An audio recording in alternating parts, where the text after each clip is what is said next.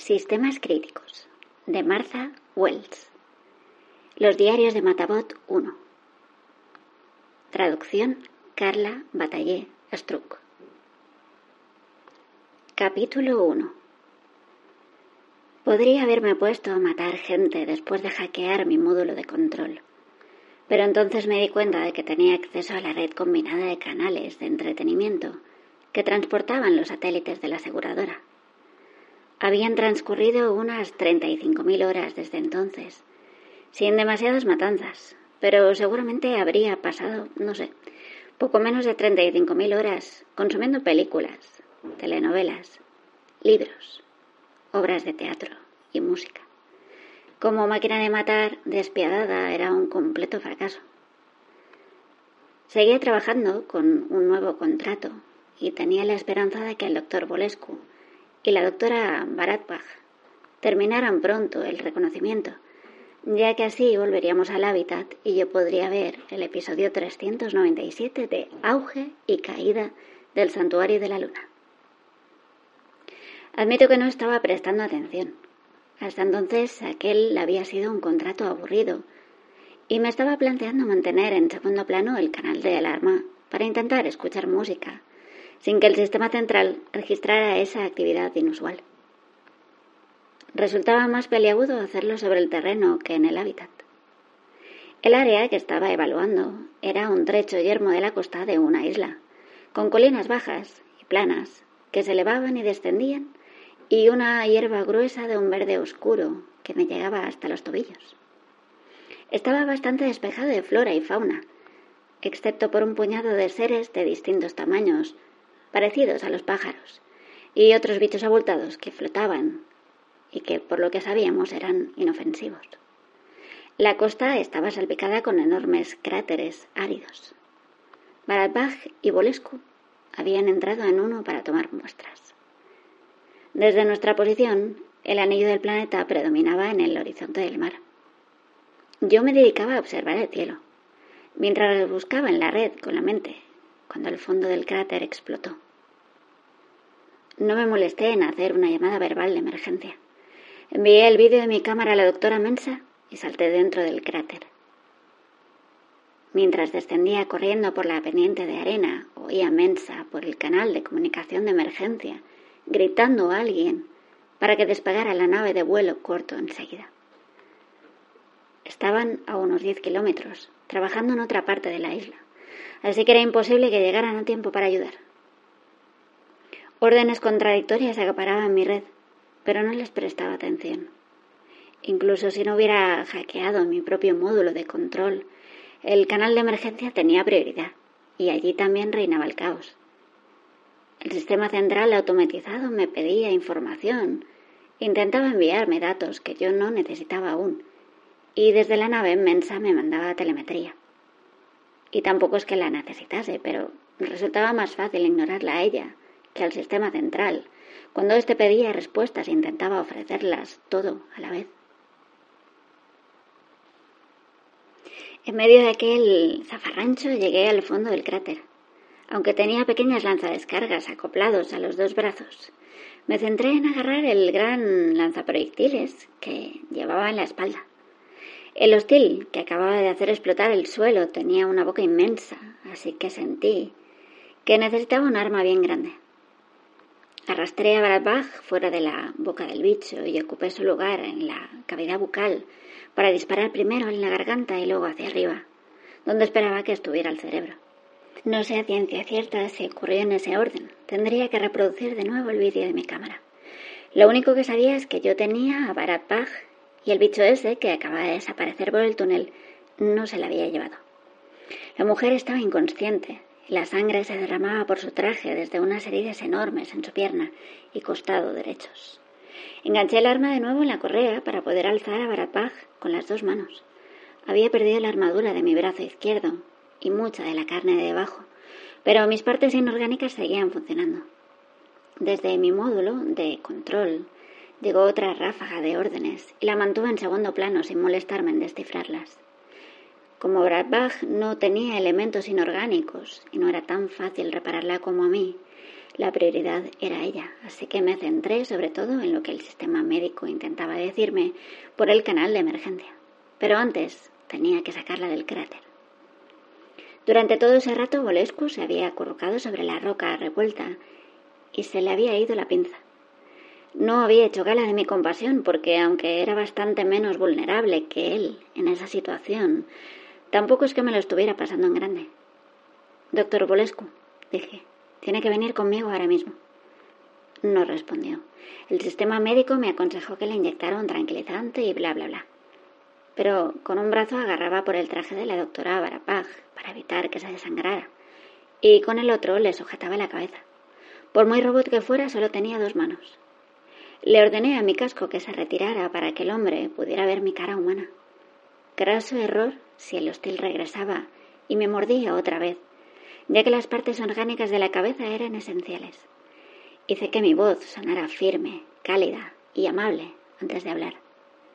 Doctor Volescu, todo irá bien, ¿de acuerdo? Pero necesito que suba y me ayude a sacarla de aquí. Funcionó. Se puso de pie y trastabilló hacia mí sin dejar de temblar. Le ofrecí el lado bueno de mi cuerpo. Agárrese a mi brazo, ¿vale? No se suelte. Se las arregló para pasar su brazo por el hueco de mi codo Empecé a subir el cráter remorcándolo a él y con Barabdag apoyada en mi pecho. Su respiración era irregular y desesperada. Su traje no me proporcionaba ninguna información. El mío estaba desgarrado por el torso, así que subí la temperatura de mi cuerpo por si servía de ayuda. La red permanecía en silencio. Mensa habría hecho uso de sus privilegios de líder para silenciarlo todo excepto el sistema médico y la nave y lo único que podía oír de esta última eran los demás chistándose sin parar entre ellos. Costaba horrores subir por la pared del cráter, hecha de arena suave y guijarros sueltos. Pero mis piernas no habían sufrido daños y llegué a la cima con los dos humanos vivos. Polescu intentó desplomarse y lo alejé unos metros del borde por si la cosa que había allá abajo tenía mayor alcance de lo que aparentaba. No quería soltar a Barbach porque algo en mi abdomen estaba bastante dañado y no sabía si podría volver a alzarla. Rebobiné el vídeo de mi cámara un poco y vi que me habían apuñalado con un diente o quizá un cilio. ¿Aquello se llamaba cilio o tenía otro nombre? A los matabots no nos dan módulos educativos decentes sobre nada que no sea matar, y hasta eso son versiones baratas. Lo estaba buscando en el centro lingüístico del sistema central, cuando la nave pequeña aterrizó cerca. Mientras se posaba sobre la arena, cerré el casco y lo volví opaco. Teníamos dos naves estándar, una grande para emergencias y la pequeña para llegar a las localizaciones que los humanos debían evaluar. Esta última contaba con tres compartimentos, uno espacioso en el medio para la tripulación y otros dos más reducidos en cada lado para el cargamento, los suministros y yo. Mensa estaba en los mandos. Eché a andar con más lentitud de la normal, porque no quería perder a Bolesco. Cuando la rampa empezó a descender, Pinley y Arada bajaron de un salto. Entonces encendí mi voz para comunicarme. Doctora Mensa, no puedo soltar su traje. Tardó un segundo en darse cuenta de lo que quería decir. No pasa nada, dijo a toda prisa. Tráele a la cabina de la tripulación. Los matabots no tienen permitido viajar con los humanos, así que debía concederme permiso en voz alta. Con el modo de control roto nada podía detenerme, pero era bastante importante no dejar que nadie, sobre todo la gente que me había contratado, supiera que iba por libre. Era casi igual de importante que evitar la destrucción de mis componentes orgánicos, o impedir que me cortaran en pedazos para aprovechar las piezas. Subí a Bradbach por la rampa hasta la cabina donde Oversee y Ratty se afanaban en desenganchar unos asientos para hacer sitio. Se habían quitado los cascos y retirado las capuchas de sus trajes, así que pude percibir sus rostros horrorizados cuando vieron lo que quedaba de la parte superior de mi cuerpo a través del traje roto. Me alegré de haber sellado el casco. Por eso me gusta ir con el cargamento. Si juntas a humanos y humanos mejorados con matabots, el resultado es una situación demasiado incómoda. O al menos resulta incómoda para mí. Me senté encubierta con Baradbaj en mi regazo mientras Pinley y Arada arrastraban a Bolesco hacia adentro. Dejamos dos farzos de equipos de campaña y un par de instrumentos sobre la hierba, en el mismo sitio en el que Baratbag y Bolescu habían estado trabajando antes de bajar al cráter por muestras. Lo normal es que les hubiese ayudado a cargarlos, pero el sistema médico que monitorizaba a a través de los restos de su traje, era bastante claro al respecto. Soltarla sería una mala idea. Sin embargo, nadie mencionó el equipo. En una emergencia o abandonar objetos fácilmente reemplazables parecía lo más obvio. Pero yo había tenido contratos en los que los clientes me habrían dicho que dejase a la humana desangrarse y bajara por las cosas. En el contrato que nos ocupa fue Rati el que saltó y dijo Voy a por las cajas. No, grité, aunque se supone que no debía hacerlo. En teoría tengo que hablar siempre con respeto a los clientes, incluso cuando están a punto de suicidarse por accidente. El sistema central podría registrarlo y ordenar un castigo a través del módulo de control. Eso si no estuviera hackeado. Por suerte, el resto de humanos también gritaron no al unísono. Joder, Rati, añadió Pili. Ah, no hay tiempo, claro, dijo Rati, lo siento. Y presionó el botón de cerrado rápido de la escotilla. Y gracias a eso no perdimos la rampa cuando el hostil llegó por abajo, con la boca llena de dientes o o lo que fuera que usara para masticar el suelo. Las cámaras de la nave captaron una bonita panorámica de este ser, y el sistema muy amable la envió directamente a las redes de todo el mundo. Los humanos gritaron. Mensa nos elevó con tanta rapidez y tanta fuerza que yo casi me incliné y todos los que no estaban en el suelo acabaron allí. En el silencio posterior al despegue, mientras todos jadeaban de alivio, Billy dijo: Rati, si haces que te maten. Estarás muy enfadada conmigo, lo sé. Rati se deslizó un poco más por la pared y agitó sin fuerzas una mano hacia ella. Esto es una orden, Rati. No hagas que te maten. Intervino Mensa desde el asiento del piloto. Sonaba tranquila, pero como yo gozaba de privilegios de seguridad, vi a través del sistema médico que su pulso estaba acelerado. Arada sacó el botiquín de emergencia para detener la hemorragia intentar estabilizar a Baratbach. Procuré ser un aparato más, sujeté las heridas por donde me indicaban los humanos, usé mi temperatura corporal deficiente para mantenerla caliente y permanecí con la cabeza gacha para no ver cómo los demás me miraban. Fiabilidad de rendimiento al 60% y bajando. Nuestro hábitat es un modelo bastante estándar, con siete cúpulas interconectadas, instaladas en una especie de planicie sobre un estrecho valle fluvial y con el sistema de energía y reciclaje en un lateral. Teníamos un sistema ambiental, pero no esclusas de aire, ya que la atmósfera del planeta era respirable, aunque a largo plazo no resultaba demasiado buena para los humanos. No sé por qué. El contrato no me obliga a preocuparme por ese tipo de cosas. Elegimos esa localización porque está justo en medio de la zona que debían evaluar. Aunque hay árboles dispersos por la planicie, estos miden unos 15 metros de alto. Son bastante enjutos y solo tienen una copa amplia de hojas, así que es complicado que cualquier cosa que se acerque los use como refugio. Pero claro, no tuvimos en cuenta que podrían acercarse por medio de túneles. El hábitat cuenta con puertas de seguridad, pero según el sistema central, la principal ya estaba abierta cuando la nave aterrizó. El doctor Guaratín tenía una camilla flotante preparada y la guió hacia nosotros. Overse y Arada habían conseguido estabilizar a Baratbach, así que pude acostarla y seguir a los demás al interior del hábitat. Los humanos se dirigieron hacia la sección médica y yo me detuve para ordenarle a la nave pequeña que se cerrara y sellara. Y a continuación cerré las puertas exteriores. A través de la red de seguridad les indiqué a los drones que ampliaran el perímetro para tener un mayor rango de aviso en caso de que algo grande viniera por nosotros. También programé los sensores sísmicos para que me avisaran de las anomalías, por si el supuesto bicharraco decidía entrar por un túnel. Tras asegurar el hábitat, regresé a lo que llamábamos la sala de seguridad, donde se almacenaban las armas, la munición, las alarmas de perímetro, los drones, y otros suministros relacionados con la seguridad, entre los que me incluía yo. Me deshice de lo que quedaba de armadura y siguiendo los consejos del sistema médico, rocié un cicatrizante para las heridas por toda la parte perjudicada. No chorreaba sangre porque mis arterias y venas se cerraban de forma automática, pero no era bonito de ver y dolía, aunque el cicatrizante lo había entumecido un poco. Ya había establecido una prohibición de ocho horas a través del sistema central para que nadie pudiera salir sin mí, y me puse fuera de servicio. Comprobé la red principal, pero nadie había presentado ninguna objeción. Me estaba congelando porque mis reguladores de temperatura habían fallado en algún momento de camino al hábitat y la piel protectora bajo la armadura estaba hecha a pedazos. Tenía un par de recambio, pero ponerme una ahora no sería práctico ni sencillo. La otra vestimenta que tenía era un uniforme que aún no había llevado y ahora tampoco sería fácil ponérmelo. No había necesitado el uniforme porque no había patrullado por el interior del hábitat. Nadie me lo había pedido porque solo había ocho humanos y todos eran amigos.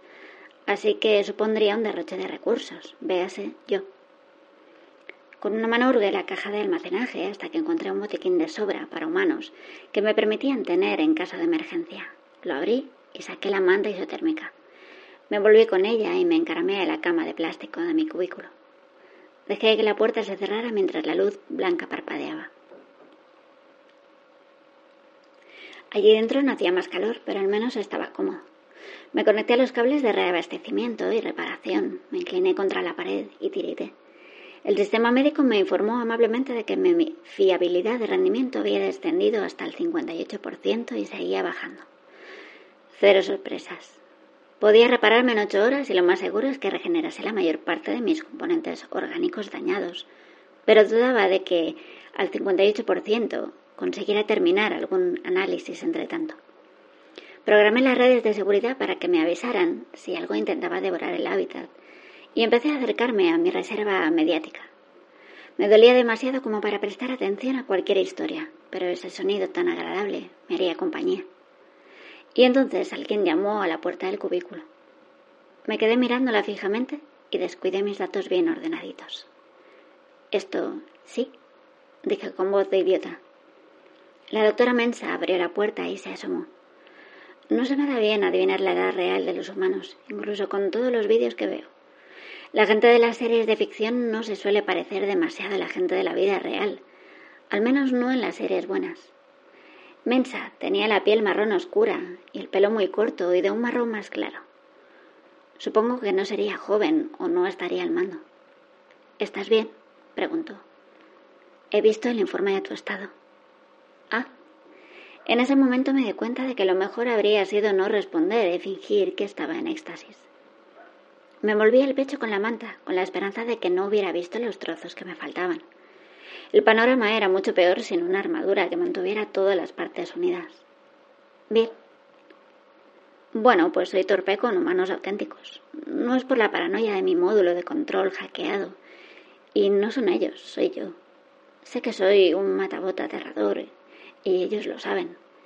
Y eso nos pone de los nervios y yo acabo con la tensión por las nubes. Además, si no llevo la armadura es debido a las heridas. Alguna de mis piezas orgánicas puede caerse y aterrizar con un plop en el suelo en cualquier momento y nadie quiere ver eso. Bien, dijo confusa. El informe decía que habías perdido un 20% de tu masa corporal. Volverá a crecer, expliqué. Sabía que para un humano auténtico tenía toda la pinta de estar muriéndome. Mis heridas equivalían a que un humano perdiera una extremidad o dos, más casi toda su sangre. Lo sé, pero aún así. Me estuve observando durante un rato largo, tan largo que pinché la red de seguridad del comedor, donde los miembros ilesos de la expedición estaban sentados alrededor de una mesa hablando. Debatían sobre la posibilidad de que hubiera más fauna subterránea y lamentaban no tener bebidas alcohólicas. Eso parecía bastante normal. Mencha siguió hablando. Manejaste al doctor Olescu muy bien. Creo que los demás no se han dado cuenta de que están muy impresionados. Calmar a las víctimas forma parte de las instrucciones médicas en casos de emergencia. Me rebujé más en la manta para que no hubiera nada feo. Notaba que por abajo había algo goteando. Sí, pero el sistema médico daba prioridad a Baratbach y no comprobó las constantes vitales de Bolescu. No tuvo en cuenta la conmoción del momento y esperaba que fuera capaz de salir de aquel sitio por su propio pie. Supe por la red que los demás habían visto el vídeo de la cámara de Bolescu. Estaban diciendo cosas como no sabía que tuviera cara. Había llevado la armadura puesta desde que llegamos y no había abierto el casco cerca de los humanos. Lo hice sin ningún motivo concreto. Lo único que habían visto de mí era mi cabeza, y es la de un humano genérico y estándar. Pero ellos no querían hablar conmigo y yo tampoco con ellos. Trabajando me distraería y fuera de servicio no quería hablar con ellos. Mensa me había visto cuando fue a firmar el contrato de alquiler. Pero apenas me había mirado y yo apenas la había mirado porque otra vez lo mismo, matavoz, más humano, auténtico, situación incómoda. Llevar la armadura todo el tiempo reducía las interacciones innecesarias. Mi trabajo consiste en no escuchar las redes del sistema cuando cometen errores, dije. Por esa razón necesitáis híbridos, unidades con componentes orgánicos. Pero ella ya lo sabía. Antes de aceptarme había presentado unas diez quejas por intentar librarse de mí. No se lo tenía en cuenta. Yo tampoco me habría querido. En serio, no sé por qué no me limité a decir, de nada, por favor, sal de mi cubículo para que pueda chorrear en paz. Muy bien, dijo Mensa. Y me estuvo observando durante lo que objetivamente fueron 2,4 segundos, pero subjetivamente resultaron ser 20 minutos de escrutinio. Te veo dentro de ocho horas. Si necesitas algo, mientras tanto, envíame una alerta por la red. Dio un paso atrás y dejó que la puerta se deslizara hasta cerrarse. Me dejó preguntándome por qué estarían todos tan asombrados, así que me puse la grabación del incidente. Vale. Había estado hablándole a Bolescu durante todo el camino por el cráter. Mis principales preocupaciones en aquel momento habían sido la trayectoria de la nave, que para Bach no se desangrara, y que el Big Chagel no saliera por un segundo intento. Vamos, que no me había estado escuchando. Le había preguntado si tenía hijos, que aluciné. Quizás había visto demasiadas series. Bolescu sí que tenía niños. Estaba casado con otras tres personas y tenían siete hijos que estaban en casa con sus cónyuges. Todos mis niveles estaban demasiado altos para ponerme en periodo de descanso, así que decidí sacarle provecho y ver las otras grabaciones. Y entonces encontré algo raro. Había una orden de abortar en la red de mando del sistema central, el que dirigía o creía dirigir mi módulo de control. Debía de ser un fallo, pero Daba igual, porque cuando el sistema médico tenía prioridad. Fiabilidad de rendimiento al 39%. Estasis iniciada para reparaciones de emergencia. Y aquí termina el primer capítulo de Sistemas Críticos de Martha Wells. Si queréis que lea el segundo capítulo, podéis dejarme un mensaje aquí abajo, en los comentarios de iVoox, ¿vale? Y en cuanto pueda, grabaré el segundo capítulo, incluso el tercero, si os apetece. Nos vemos en unos días.